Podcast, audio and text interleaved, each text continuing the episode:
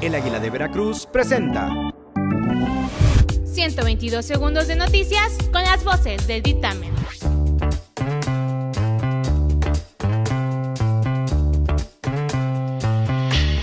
Yo soy Jalil Beiruti y estas son las noticias del día.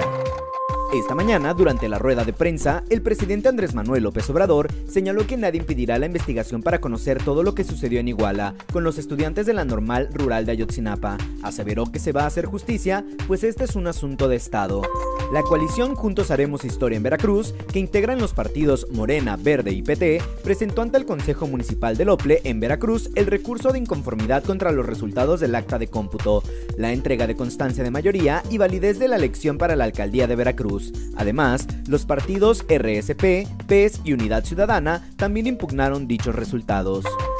Japón decidió este jueves levantar el próximo 21 de junio el estado de emergencia por COVID-19 en casi todo el país, pero mantener ciertas restricciones en Tokio y otras áreas para evitar un repunte a poco más de un mes para los Juegos Olímpicos. Por otra parte, el primer ministro de Japón, Yoshihide Suga, reiteró hoy los planes del Ejecutivo nipón de seguir adelante con la organización de los Juegos para este verano y afirmó que espera que pueda haber público en los estadios. La noche de este miércoles, las cuentas oficiales de Twitter y Facebook del Partido Encuentro Solidario fueron hackeadas, lo cual propició burlas y memes por parte de usuarios de redes sociales, quienes propusieron renombrar al instituto político como Partido Encuentro Sexual. El presidente nacional del PES, Hugo Eric Flores Cervantes, confirmó el ataque a las redes del partido, aseguró que ya están tramitando la recuperación de la administración de las cuentas, además, se deslindaron de los mensajes publicados a partir de las 17 horas de este miércoles. A la fecha, se tienen tres denuncias por invasiones de predios particulares que aún están sin resolver en el municipio de Veracruz y que tienen una antigüedad de un año y medio, principalmente en la zona norte de la ciudad, dijo Gerardo Zamora Garrido, director del Instituto Municipal de la Vivienda. El entrevistado aseguró que la falta de coordinación entre las autoridades estatales y municipales, así como la lentitud del proceso de la Fiscalía General del Estado que tiene que consignar al juez, ha provocado que estos predios continúen invadidos y no se autorice un desalojo inmediato.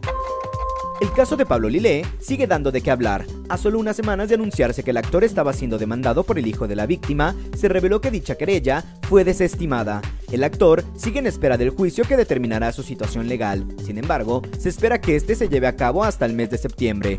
Así lo indicó el juez Alan Fine. Descubre más sobre estas y muchas otras noticias visitando eldictamen.mx.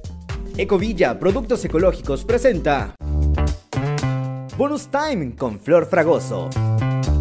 En el bonus time de hoy, la cantante y actriz mexicana Ninel Conde causó revuelo en redes sociales luego de su aparición especial en el programa Hoy, pues de acuerdo a los internautas lució un rostro completamente irreconocible. Te contamos todos los detalles en nuestra sección de showbiz en el vitamin.mx. Además, la pareja del momento, Belinda y Cristian Nodal, han acaparado los titulares desde que dieron a conocer la noticia de su compromiso, mismo que provocó que los rumores sobre un posible embarazo resurgieran. Sin embargo, Cristian Nodal ha roto el silencio sobre este tema. ¿Quieres saber qué dijo al respecto? Da y pop a través de nuestras historias.